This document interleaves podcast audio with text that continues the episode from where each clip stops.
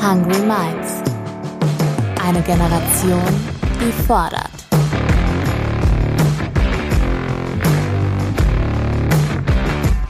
Mit und von Ronja Ebeling.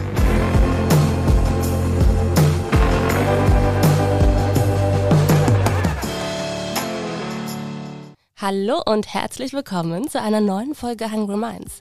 Heute geht es um eine Gruppe in unserer Gesellschaft, die leider oft vergessen wird. Es geht um Kinder und junge Erwachsene, die Schule, Ausbildung oder Studium abbrechen.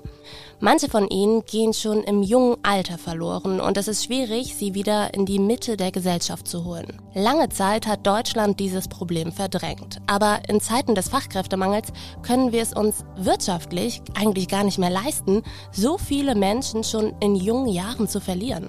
Und es wird leider auch nicht besser. Laut ExpertInnen hat sich zum Beispiel die Zahl der SchulabbrecherInnen in Deutschland aufgrund der Pandemie verdoppelt. Das geht aus einer Prognose der Bundesarbeitsgemeinschaft der Landesjugendämter hervor.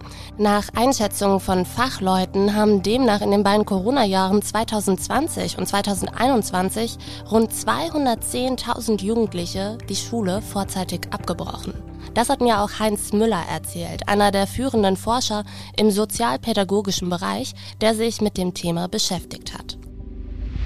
Wie sich die Anzahl der Schulabgänger und Schulabgängerinnen ohne Abschluss in den nächsten Jahren entwickeln wird, ist ähm, schwer vorauszusagen. Wenn ich allerdings eine Prognose wagen dürfte, und dafür gibt es gute Gründe, dann würde ich sagen, dass die Anzahl kontinuierlich weiter ansteigen wird. Er arbeitet am Institut für Sozialpädagogische Forschung in Mainz und hat bestätigt, dass die Situation im Elternhaus eigentlich ausschlaggebend dafür ist, wie der eigene Bildungsweg verläuft. Ein Szenario, das wir uns weder menschlich noch angesichts des Fachkräftemangels als Gesellschaft länger leisten können. Der Soziologe und Bildungsforscher Aladin Elmar Falani geht sogar noch einen Schritt weiter und sagt, unser Bildungssystem ist angesichts der Veränderungen auf dem Arbeitsmarkt gar nicht mehr zeitgemäß. In seinem Buch Mythos Bildung beschreibt er die Grundschulempfehlung, die eine Einschätzung gibt, welche weiterführende Schule ein Kind besuchen sollte, zum Beispiel als eine Art veraltete Selektion Innovationswut. Unser Bildungssystem orientiert sich dabei allerdings an der alten Klassengesellschaft und dem Arbeitsmarkt in Zeiten der Industrialisierung. Nach dieser alten Logik sollen Hauptschülerinnen eines Tages praktische Arbeit ausführen, die Abiturientinnen theoretische Arbeit und Realschülerinnen irgendwas dazwischen. Das Ding ist, mittlerweile leben wir gar nicht mehr im Zeitalter der Industrialisierung, sondern eben in Zeiten der Digitalisierung. Anders als früher werden heute immer weniger gering qualifizierte Arbeitskräfte für Einfachtätigkeiten gesucht. Stattdessen brauchen wir immer mehr Fachkräfte und Spezialistinnen. Die Frage ist dann, welche berufliche Perspektive bietet unsere Arbeitswelt Menschen mit einem niedrigeren Bildungsabschluss oder eben auch gar keinen Bildungsabschluss? Wie können wir verhindern, dass sie sich im schlimmsten Fall sogar nutzlos fühlen? Ich stelle mir deswegen heute die Frage, ob es Möglichkeiten gibt, die Weiche, die unsere Grundschulempfehlung stellt, im Berufsleben später noch einmal umzustellen. Ich will außerdem wissen, was Unternehmen aktiv tun müssen, um diese weichen Umstellung zu beeinflussen. Dazu spreche ich heute mit Lisa Graf. Nach ihrem Referendariat an einem Gymnasium hat sie lange als Lehrerin an einer sogenannten Brennpunktschule gearbeitet.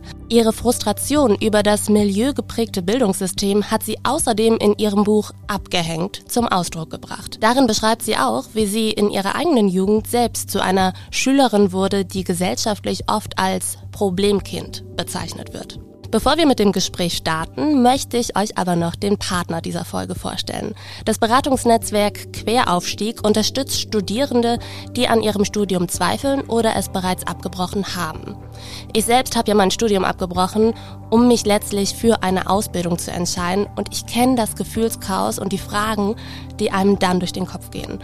Sowas wie, bin ich als Abbrecherin eine Versagerin? Bleibe ich damit unter meinen Möglichkeiten, wenn ich nicht studiere? Werde ich den Abbruch vielleicht eines Tages bereuen. Aber das Gute ist, ihr seid damit nicht alleine.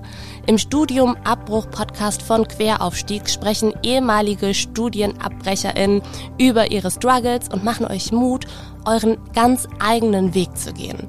Wenn ihr wissen wollt, wie es anderen ging, die an ihrem Studium gezweifelt haben und jetzt total happy im Job sind, dann hört euch auf jeden Fall mal den Studiumabbruch Podcast an. Diesen Podcast findet ihr auf allen Podcast-Plattformen und natürlich auch auf der Website www.queraufstieg.de. Auf der Website queraufstieg.de findet ihr auch eine digitale Landkarte. Das ist das Quernavi. Mit dieser Landkarte könnt ihr kostenlose Unterstützungs- und Beratungsangebote in eurer Nähe finden und es wird mit euch gemeinsam erörtert, welches Studium oder welche Ausbildung zu euch passen könnten. Auf dem Quernavi findet ihr außerdem Unternehmen in eurer Nähe, die offen gegenüber Studienzweifler und Studienabrecherinnen sind und euch ein Praktikum, einen Ausbildungsplatz oder ein duales Studium anbieten. Manche wollen auch ohne Berufsabschluss mit euch arbeiten, weil es ihnen eher auf eure eigenen Fähigkeiten und eure Charaktereigenschaften ankommt, als auf irgendwelche Noten und Zeugnisse. Schaut also auf jeden Fall einmal unter queraufstieg.de vorbei.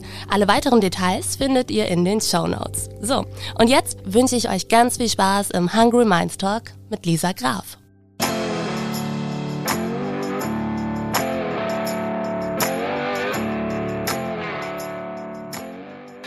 Lisa, bevor wir über deine Arbeitserfahrung als Lehrerin sprechen, möchte ich erstmal dich etwas konkreter vorstellen. Ich habe eben im Intro schon gesagt, dass du selbst das warst, was unsere Gesellschaft als Problemkind bezeichnet. Das war aber nicht immer so. Es gab auch mal eine Zeit, da habt ihr als Familie eisessend in Italien den Urlaub verbracht. Vielleicht kannst du in drei, vier Sätzen kurz zusammenfassen, was damals passiert ist. Ja, danke für die Einladung. Richtig. Also ähm, meine Familie und ich, wir haben ähm, ja eine gute Zeit zusammen verbracht. Das war aber allerdings nur die ersten paar Lebensjahre, äh, also meine paar ersten Lebensjahre so, weil ähm, mein Vater, als ich gerade fünf war, ähm, schwer erkrankt ist. Er hat eine Lungenkrebsdiagnose bekommen und ähm, der ist dann leider zwei Jahre später verstorben. Und ähm, wenn du jetzt mitgerechnet hast, dann äh, hast du gemerkt, dass das genau in sozusagen die Zeit gefallen ist, wo ich dann meine Schullaufbahn begonnen habe. Und ähm, ja, der Tod meines Vaters hat meine Familie, die eben ähm, aus meinen zwei älteren Geschwistern, mir und meiner Mutter, dann nur noch bestand, ähm, ja, eine total krasse Schieflage gestürzt. Ähm, meine Mutter ähm, ist dann leider, ja, hat sich im Alkohol geflüchtet und äh, die Trauer irgendwie versucht auf äh, diese Art ähm, durchs Leben zu tragen und zu verarbeiten. Und ähm, ja, entsprechend waren wir als Kinder da auf uns allein gestellt und ähm, die Auswirkungen, ähm, die das auf die äh, Schule hatte, habe ich dann ja sehr schnell zu spüren bekommen. Lisa, deine Lehrkräfte in der Grundschule, denen ist durchaus aufgefallen, dass du eine Wesensveränderung in dieser Zeit durchgemacht hast. Du hast zum Beispiel in der vierten Klasse angefangen zu rauchen. Aus der Einsamkeit entwickelte sich dann irgendwann ganz schnell eine Rebellion weil du Aufmerksamkeit haben wolltest. Was hätten sie aus deiner heutigen Perspektive anders machen können oder sollen? Ja, also ich glaube, es ist erstmal wichtig zu erwähnen, dass ich ähm, gar nicht so das typische Problemkind war, wie man sich das jetzt vielleicht vorstellt. Also du hast ganz recht, ich habe schon in der Grundschule geraucht und ich war auch unkonzentriert, ähm, unruhig, habe den Unterrichtsfluss gestört. Ähm, aber ich habe trotzdem immer irgendwie versucht, ähm, auch gleichzeitig angepasst zu sein. Ja? Also es gibt da durchaus auffälligere Kinder. Und ähm, ich finde das sehr bezeichnend, weil eben das, was ähm, meine Familie in der Zeit durchlebt hat, ähm, einfach sehr, sehr schlimm war und ähm, meine Symptome gar nicht mal ähm, im, auf so einem Spektrum jetzt am obersten Rand, sage ich mal, waren, sondern ja, ich einfach so relativ auffällig in der Schule war und ähm, meiner Meinung nach aber dennoch also ziemlich zugänglich gewesen bin in dieser Zeit. Und äh, meine Lehrkräfte haben damals ähm, einfach nicht hingeguckt, ja. Und ich mache denen da auch heute keinen Vorwurf dafür. Ich bin ja Selbstlehrerin und ich weiß, was es bedeutet, äh, vor einer Klasse zu stehen, ähm, wo es nicht nur ein Kind gibt, was vielleicht solche Probleme mit in die Schule bringt. Und ähm, sie hatten einfach nicht die Kapazitäten und entsprechend wurde ich eben so behandelt, wie das Bildungssystem ähm, es vorsieht, äh, die Schülerinnen und Schüler zu behandeln. Nämlich ich wurde halt einfach mitgeschleift und ähm, Schule ist eben leistungsorientiert. Ich habe dann nicht die Leistungen erbracht, die ähm, erwartet wurden und entsprechend ja habe ich dann einfach schlechtere Noten bekommen und am Ende dann eben eine Realschulempfehlung. Ähm, obwohl eben mein allererstes Zeugnis noch ähm, sehr gut war und man dann auch daraus liest, dass ich äh, durchaus wissbegierig äh, war und auch schon lesen konnte und so. Ähm, aber ja, diese häuslichen Probleme wurden einfach überhaupt nicht berücksichtigt. Hm, das ist total spannend. Du teilst in deinem Buch nämlich auch deine Zeugnisse, wie du eben schon gesagt hast. Das erste Zeugnis aus der ersten Klasse war noch super gut und super wissbegierig und dann spiegelt sich tatsächlich diese Wesensveränderung auch in deinen Zeugnissen mit. Auch Heinz Müller sagt tatsächlich, dass die Situation, wie sie zu Hause vorherrscht, ausschlaggebend dafür ist, wie das Bildungsleben einer Person verläuft. Wenn ein junger Mensch gute familiale Rahmenbedingungen hat, die Eltern bildungsaffin sind, vielleicht in der Kindheit ein bisschen vorgelesen wird und auf den Medienkonsum geachtet wird, dann wissen wir, dass dieser junge Mensch mit einer ganz hohen Wahrscheinlichkeit ein Gymnasium besuchen wird, Abitur macht, studieren geht und relativ gute Aussichten auf einen guten Job in einer von Fachkräftemangel dominierten Welt dennoch hat. Und umgekehrt stellen wir ebenso fest, hat ein junger Mensch ungünstige familiale oder materielle Rahmenbedingungen, einen Migrationshintergrund oder eine Behinderung, dann ist die Wahrscheinlichkeit sehr hoch, dass dieser junge Mensch eine Hauptschule besucht und die Schule mit einem Hauptschulabschluss verlässt, nicht studieren geht und größere Übergangsschwierigkeiten in Ausbildung und in einen guten Beruf dennoch hat. Und diese Kluft zwischen Bildungsteilhabe und guten familialen Rahmenbedingungen und weniger guten Bildungsteilhabechancen und ungünstigen familialen Rahmenbedingungen wird von Jahr zu Jahr in Deutschland dennoch größer. Im Buch schreibst du auch, dass du dir an dieser Stelle eine partnerschaftliche Zusammenarbeit zwischen Schule und Eltern gewünscht hättest. Kannst du dazu ein, zwei Worte sagen? Wie sollte sowas ablaufen? Ähm, ja, es ist im Grunde genommen natürlich total wichtig, wenn, ähm, also das Leben von Kindern besteht nun mal einerseits aus Schule und andererseits aus der Familie. Und ähm, der Erziehungs-, also Schulen haben ja auch einen Erziehungsauftrag qua Gesetz und der sieht auch eigentlich diese partnerschaftliche Zusammenarbeit vor. Ähm, aber die Schulen in Deutschland leben diese Partnerschaft eben nicht. Ja? Das heißt, die Eltern haben sehr wenig Kontakt oder kommen nur in Kontakt mit der Schule, wenn es Probleme gibt.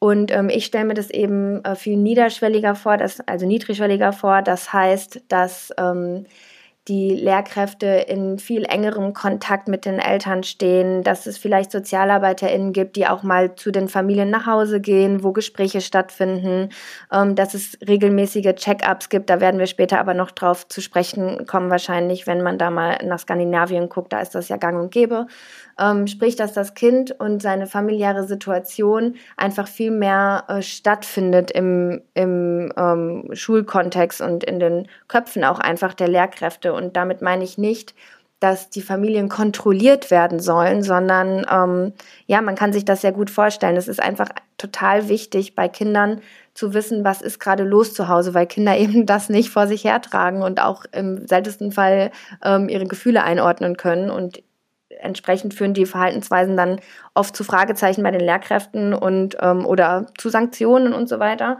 Und ähm, ja, da wäre es einfach total wichtig, dass Schule und Elternhaus da näher und enger zusammenarbeiten.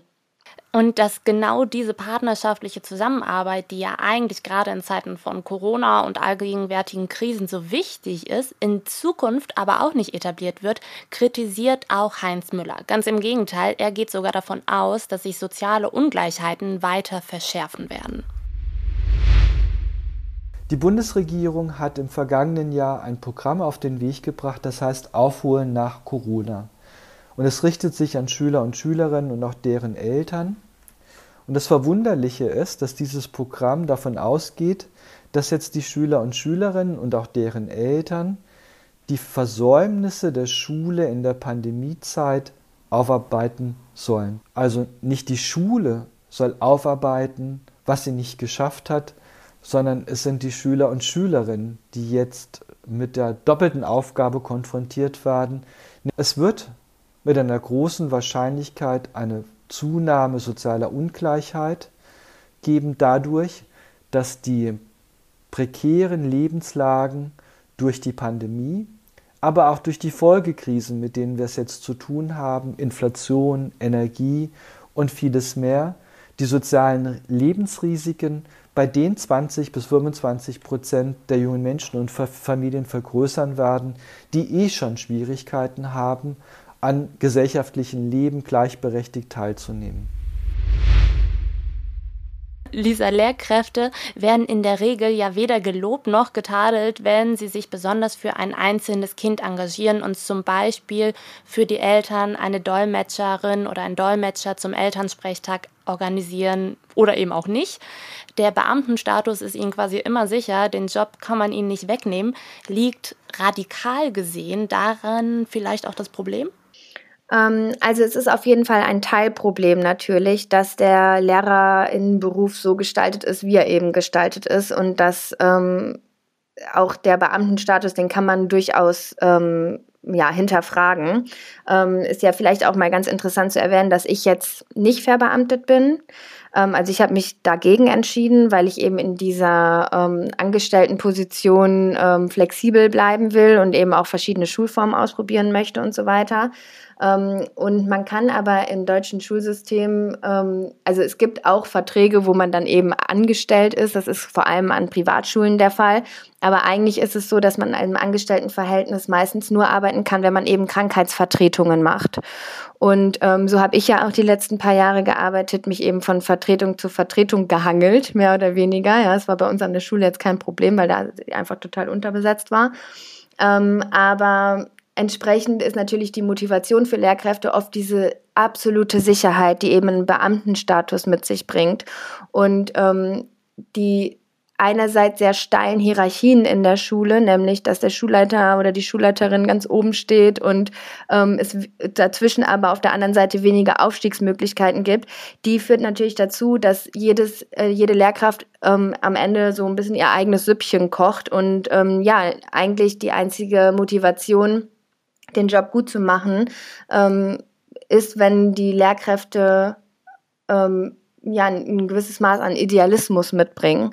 Und ähm, wenn sie das aber nicht haben und das Bildungssystem sorgt auch dafür, dass man äh, desillusioniert wird und relativ schnell frustriert wird, dann äh, machen die halt einfach ihren Stiefel irgendwann und das sieht dann so aus, Klassenzimmertür zu und dann ja, Hauptsache irgendwie da durchkommen und dann halt eben um 13.20 Uhr äh, im besten Fall nach Hause gehen und ähm, trotzdem häufig überlastet sein. Ja, also ich will hier überhaupt kein Lehrkräftebashing betreiben, ähm, aber ich denke, dass das System auch, was die ja, diese Rahmenbedingungen der, des ähm, Lehrerinnenberufs äh, angeht, äh, definitiv ähm, sich ändern muss, damit da mehr Motivation stattfinden kann überhaupt. Das Hauptproblem in Deutschland liegt auch einfach daran, dass ähm, das persönliche Schicksal eines Kindes an dieser Haltung, dieser idealistischen Haltung im Zweifel von einer einzigen Lehrkraft abhängig ist, gerade im Grundschulalter. Du hast dich im Buch auch mit dem finnischen Schulsystem beschäftigt, wo das eben ganz anders ist. Was können wir von Finnland lernen? Ähm, ja, also von Finnland können wir extrem äh, viel lernen.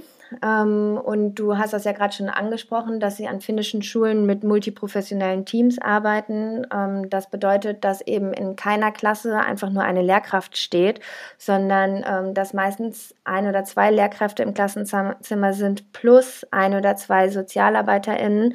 Und ähm, in jeder Schule gibt es Psychologinnen und Psychologen und es gibt Krankenpflegekräfte, die alle miteinander arbeiten. Und die ähm, SchülerInnen, die gehen regelmäßig zu den sogenannten Check-ups. Und ähm, das also ich verstehe jeden, der da auch so einen Beigeschmack hat. Ja, das hört sich auch irgendwo ein bisschen nach Kontrolle an. Aber ähm, ja, in der Praxis ist es eben gar nicht so, sondern die Kinder werden ganz normal, wie zum Beispiel hier bei uns ja auch die U-Untersuchungen, was alles die Eltern äh, organisieren müssen und so. Das findet einfach alles in der Schule statt. Und ähm, da ist man einfach ganz nah an den Kindern dran und kann dann eben auch in der Entwicklung feststellen, ah, okay, da gibt's eine Veränderung, da gibt's ungesunde Tendenzen und ähm, ja, auch solche Sachen wie physische, häusliche Gewalt und so. Das ähm, ähm, fällt da einfach überhaupt nicht, also es hat we viel weniger äh, Potenzial durchs Netz zu fallen, ähm, als das bei uns der Fall ist. Und ähm, entsprechend hat dann halt eben auch ein Kind die Möglichkeit, wenn es sich zum Beispiel mit der Klassenlehrkraft ähm, einfach nicht so gut versteht, äh, nicht zu, ähm, wie das bei uns der Fall ist, dann müssen die Kinder halt zu einer Vertrauenslehrkraft gehen, die ganz oft äh, eine Lehrkraft ist, die sie auch gleichzeitig benotet. Ja, so ist das da einfach nicht, sondern die gehen dann eben ähm, zum Schulsozialarbeiter oder zur Psychologin und ähm, ja. Da ist ein riesiger Gap und ich weiß ganz genau, dass einige Zuhörenden jetzt sagen werden, ja, aber Finnland oder generell die skandinavischen Länder, die sind ja tendenziell viel kleiner und da leben tendenziell viel weniger Menschen. Aber es gibt noch ein weiteres Land, von dem wir einiges lernen können. Und zwar die Niederlande. Anfang der 2000er hatten die Niederlande eine höhere SchulabbrecherInnenquote als Deutschland. Rund 15 Prozent der 18- bis 24-Jährigen hatten damals laut Eurostat keinen Abschluss. Die Regierung probierte daraufhin viele Dinge aus. Es gab Sozialpädagoginnen, die als Link zwischen Schule und Elternhaus fungierten. Es gab Bonuszahlungen für Schulen, die ihre Abbrecherzahlen senkten. Und zehn Jahre später wurde analysiert, dass die Maßnahmen eines Mentoring- und Coaching-Programms für Jugendliche am effektivsten waren. SozialarbeiterInnen unterstützten dabei die Jugendlichen bei der Ausbildungssuche und telefonierten ihnen im Zweifel auch hinterher, wenn sie morgens nicht aus dem Bett kamen. Die Zahl der Schulabbrüche sank daraufhin rapide. Heute haben die Niederlande mit 5,3 Prozent eine der niedrigsten Abbrecherquoten in ganz Europa. Lisa, der Schulabschluss ist ist gewissermaßen nur ein Etappensieg. Im Anschluss geht es darum, die Jugendlichen in den Job zu bekommen. Und in deinem Buch beschreibst du in einem Kapitel, welche Berufswünsche und Vorstellungen deine frühere Klasse hatte und wie die Jugendlichen reagierten, als sie mit der Realität konfrontiert wurden. Wie war das damals? Ähm, ja, also es ist so, man kann sich das ja ähm, an, ich habe an einer Haupt- und Realschule ja gearbeitet und da gibt es natürlich auch immer wieder ähm, Berufsorientierungsstunden. Also da kann man feststellen, dass ähm, die Erwartungen der Schülerinnen und Schüler und die realistischen ähm, Berufsfelder, die es dann tatsächlich gibt für sie, ähm, ja, dass da eine riesige Kluft dazwischen ist und das total weit auseinanderklafft. Also es ist ganz oft so, dass die ähm, Jugendlichen in der achten oder neunten Klasse ähm, zum Beispiel sagen, ich will, also im Hauptschulzweig ähm, sagen, ich wäre gerne Arzt oder so und äh, natürlich führt das dann im ersten Moment auch häufiger mal so zur Erheiterung, weil dann eben äh, die Berufsberaterin sagt, ja, aber dafür musst du eben studieren und ähm, das ist ist jetzt gerade ähm, unrealistisch. Und ähm, ja, wenn man dann aber mal das weiterverfolgt, merkt man dann einfach, dass da ähm, riesige Lücken sind, die äh, haben einfach keine Vorbilder. Ja, die meisten Familien an solchen Schulen sind sozioökonomisch eben benachteiligt und äh, häufig gibt es da ähm, auch ein Migrationshintergrund, eine Fluchtgeschichte. Also da kommt ganz, ganz viel zusammen und die Kinder und Jugendlichen haben einfach überhaupt keine Vorstellung, wie der deutsche Arbeitsmarkt funktioniert und ähm, auch wenig Selbstvertrauen, dass sie ein Teil, wirklich ein wertvoller Teil von der Gesellschaft äh, sein könnten. Und das ist immer so mein Anliegen. Also man kann viel machen, natürlich mit Berufsberatung in der Schule und man kann auch im Lehrplan noch viel verändern. Aber ähm, ich glaube, also ich gehe gerne den Schritt zurück und gucke mir das große, größere Bild an, weil ich glaube, ein grundlegendes Problem ist, dass unsere Kinder und Jugendlichen ähm, mit zu wenig Selbstbewusstsein im Wortsinne ausgestattet sind. Das heißt, dass sie sich nicht klar darüber sind, was ihre Fähigkeiten sind, was, wo ihre ähm, Stärken und Schwächen liegen. Und ähm, das liegt einfach daran, dass Schule sie nicht eng genug begleitet, meiner Meinung nach, weil die Kinder zum Beispiel aus Haushalten, ähm, die die Kapazität haben, um ihre Kinder eben in den Mittelpunkt zu stellen und ganz stark zu fördern und zu unterstützen und so, die Kinder haben diese Probleme nicht. Die sind auch oft überfordert bei der Berufsfindung ähm, aufgrund ja der vielen Möglichkeiten. Das ist meistens dann eher so das Gymnasialproblem. Ähm, aber wirklich da zu stehen und überhaupt gar keine Ahnung davon zu haben, wer ich eigentlich bin, was ich kann, wohin ich will, das ist ein ganz typisches Haupt- und Realschulphänomen. Und ich glaube, da müssen wir ansetzen im Bildungssystem, äh, wenn wir ähm, ähm, ja, die Jugendlichen erfolgreich auf den Arbeitsmarkt bringen wollen, dass wir wirklich sagen, okay, wir brauchen von Anfang an, und zwar nicht erst ab der achten Klasse, ähm, Potenzialanalysen und äh, Potenzialförderung und so weiter. Hm, ich glaube, es frustriert auch wahnsinnig, wenn man als Schüler oder Schülerin gesagt bekommt, ja, das ist zwar schön, dass du das und das werden willst, kannst du mit deinem Abschluss aber nicht. Der Jobfutoromat von der Agentur für Arbeit gibt für verschiedene Berufsbilder an, inwiefern sie in der Zukunft automatisierbar sind. In vielen Fällen sind besonders gering qualifizierte Berufe von der Automatisierung betroffen und es ist absehbar, dass es viele Berufe, die man heute noch in der Ausbildung erlernt, in 10, 15 Jahren gar nicht mehr geben wird.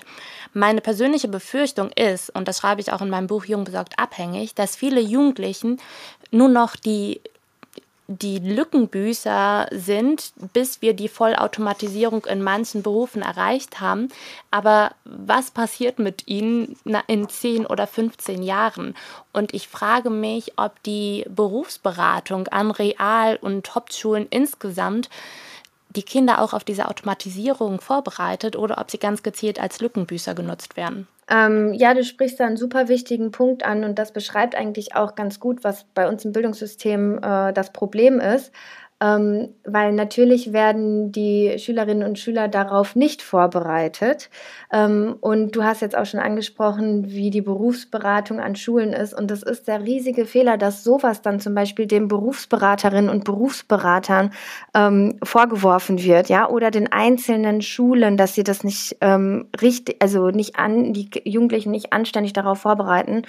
Und ähm, Schulen wie jetzt der Schul die Schule, an der ich letztens äh, zuletzt gearbeitet habe, ähm, die sind einfach in einem ständigen Mangelmanagement, ja, aufgrund von systematischen Problemen wie zum Beispiel einem krassen Personalmangel, ähm, immer immer mehr Schwierigkeit oder immer mehr immer herausforderndere Hintergründe, mit denen die Jugendlichen an die Schulen kommen. Und ähm, da ist der Alltag einfach von Tag zu Tag irgendwie das weitermachen, ja, und mit den Mitteln, die wir haben, weiterkommen und die Schülerinnen und Schüler mit den Mitteln, die wir haben, beraten. Wir hatten an unserer äh, Schule einen Sozialarbeiter und ähm, zwei BerufsberaterInnen, die immer da waren und wir hatten noch ein extra Programm, was aber nicht vom Land oder so gefördert wurde, ja, ähm, wo dann noch, halt einem anderen Träger halt einfach, ähm, wo noch mehr, also wo einzelne Kinder noch Betreuung bekommen haben, aber das war jetzt nicht selbstverständlich. Und du kannst dir vorstellen, bei zwei festen Berufsberaterinnen, ähm, ja, da, ging, da sind die einfach am Fließband, die Schüler und Schülerinnen durchgegangen und haben sich beraten lassen. Und die haben wirklich alles gemacht, was sie tun konnten. Also wir sollten ähm, diese Verantwortung nicht in die Hände der Berufsberaterinnen und Berufsberater legen, sondern wir sollten gucken, ähm, was können wir tun, um von Anfang an schon ab Klasse 1 praktisch zu sehen, okay, was für Potenziale haben diese Jugendlichen, wo können wir die langfristig unterbringen oder nicht nur unterbringen, ja, sondern ähm, wo können die sich langfristig ausleben mit ihren Talenten und Fähigkeiten. Und ähm, das ist eine Sache, die kann keine Berufsberatung leisten, sondern das muss einfach so, entsprechend muss ein Bildungssystem aufgebaut sein, ja. Und dazu gehört eben ähm, eine riesige Reform in unserem Fall, weil äh, ja, wir gerade nur die Kapazitäten haben, um eben dieses Mangelmanagement von Tag zu Tag oder von Schuljahr zu Schuljahr im besten Fall zu betreiben. Hm, ein Problem, was das natürlich noch verschärft, ist die Tatsache, dass viele Ausbildungsbetriebe auch gerade dennoch am liebsten mit Realschülern, äh, SchülerInnen oder Kindern mit Abitur arbeiten möchten. Das ähm, folgt dann dazu, dass wir trotz des Fachkräftemangels und Nachwuchsmangels eine Quote von 40 Prozent haben an Ausbildungsplätzen, die in Deutschland nicht besetzt werden. Das hat das Institut der deutschen Wirtschaft ermittelt.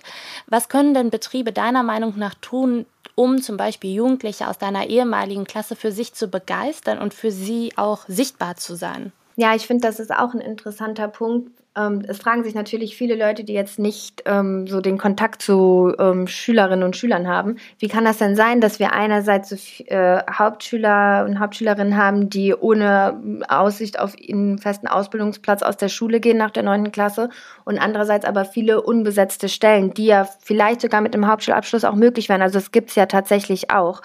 Ähm, die ähm, Ausbildung, die man mit einem Hauptschulabschluss machen kann, das ist zwar eine sehr geringe Zahl und das, die meisten Schülerinnen und Schüler, äh, es natürlich nicht besonders, sind nicht besonders attraktive Berufe.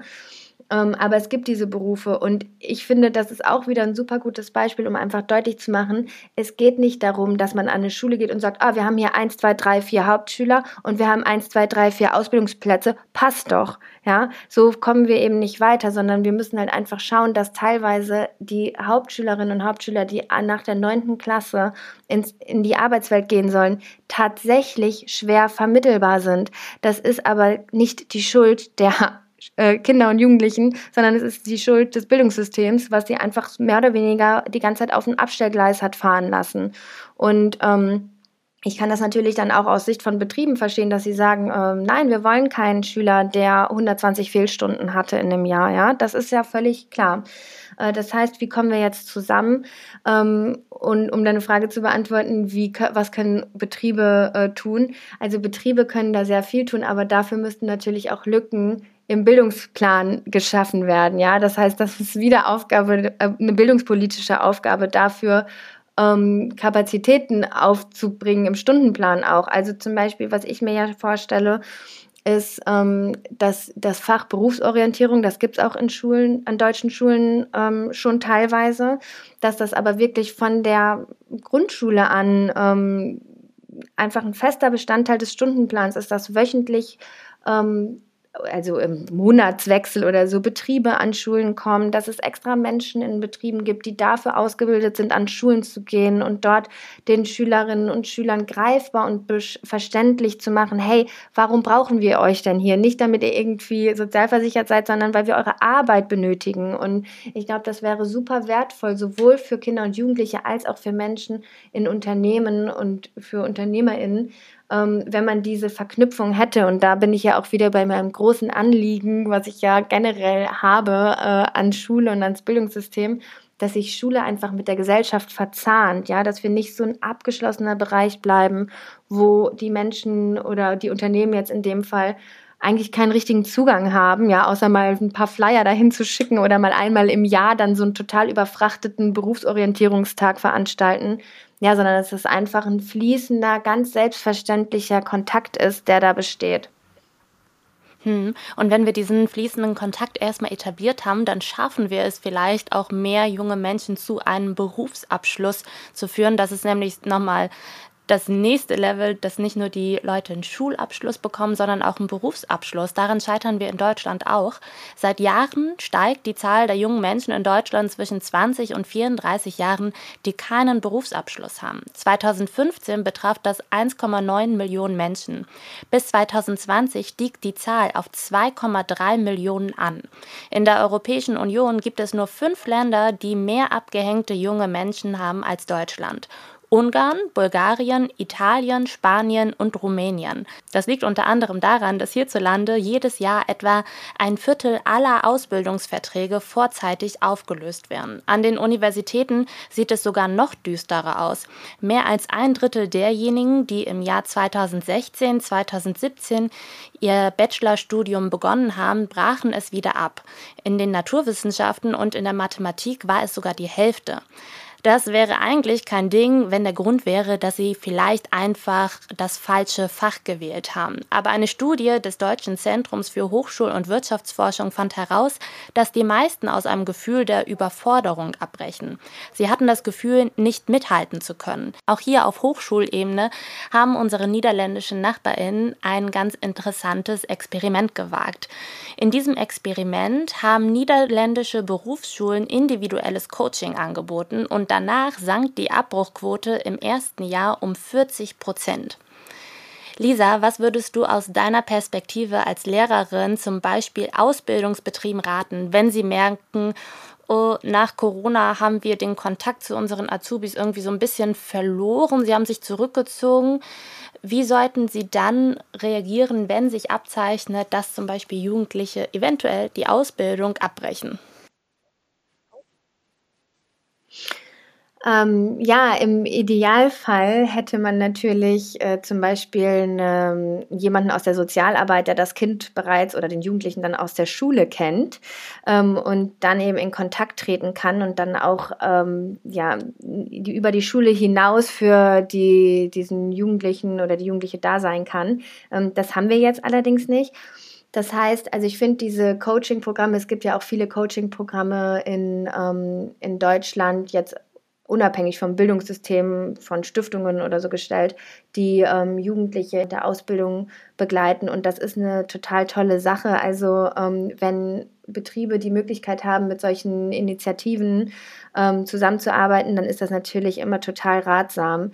Ähm, wenn wenn Betriebe die Kapazitäten haben, um, um, jemanden bereitzustellen, der sich als Ansprechperson ähm, für diesen Jugendlichen ähm, sieht und äh, das sein kann und ähm, wo eben so eine ja vielleicht äh, flache Hierarchie dafür sorgt, dass die Jugendlichen Vertrauen fassen und so weiter, äh, dann ist das natürlich toll. Ich weiß jetzt nicht, ähm, wie viele Betriebe wirklich so eine, eine Person aufbringen können, ja, die, die, die eben auf diese so, ähm, ich weiß jetzt nicht, wie viele Betriebe wirklich jemanden aufbringen können, der sich eben um diese sozialen Belange der Jugendlichen äh, kümmert. Aber ganz klar ähm, ist, glaube ich, ist immer total gut, wenn man eben Personen hat, die nah an den Jugendlichen dran sind und zwar Personen, die die Jugendlichen nicht gleichzeitig bewerten.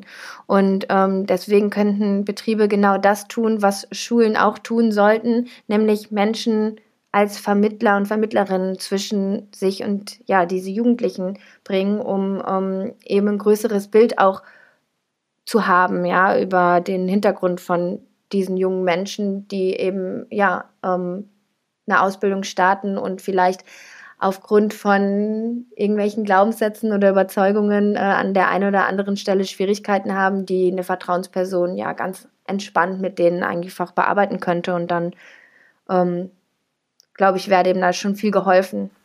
Ich glaube tatsächlich auch, dass sich Betriebe ziemlich, ziemlich viel von Schulen abgucken können, von engagierten Lehrkräften, beziehungsweise auch speziell den finnischen oder niederländischen Modell, das wir auf jeden Fall in Deutschland auch etablieren sollten. Vielen Dank, Lisa, für deine Einschätzung. Ich hoffe, wir konnten mit dieser Folge dazu beitragen, dass wir in der Gesellschaft das Bild von jungen Menschen, die ihre Schule, ihre Ausbildung oder ihr Studium abbrechen, etwas aufbrechen und enttabuisieren konnten. Denn es geht nicht darum, SchülerInnen zu pampern, wie vielleicht die ältere Generation auch sagen würde. Nein, es geht wirklich darum, sie gerade insbesondere nach den Corona-Jahren zu unterstützen und erfolgreich in die Arbeitswelt zu führen.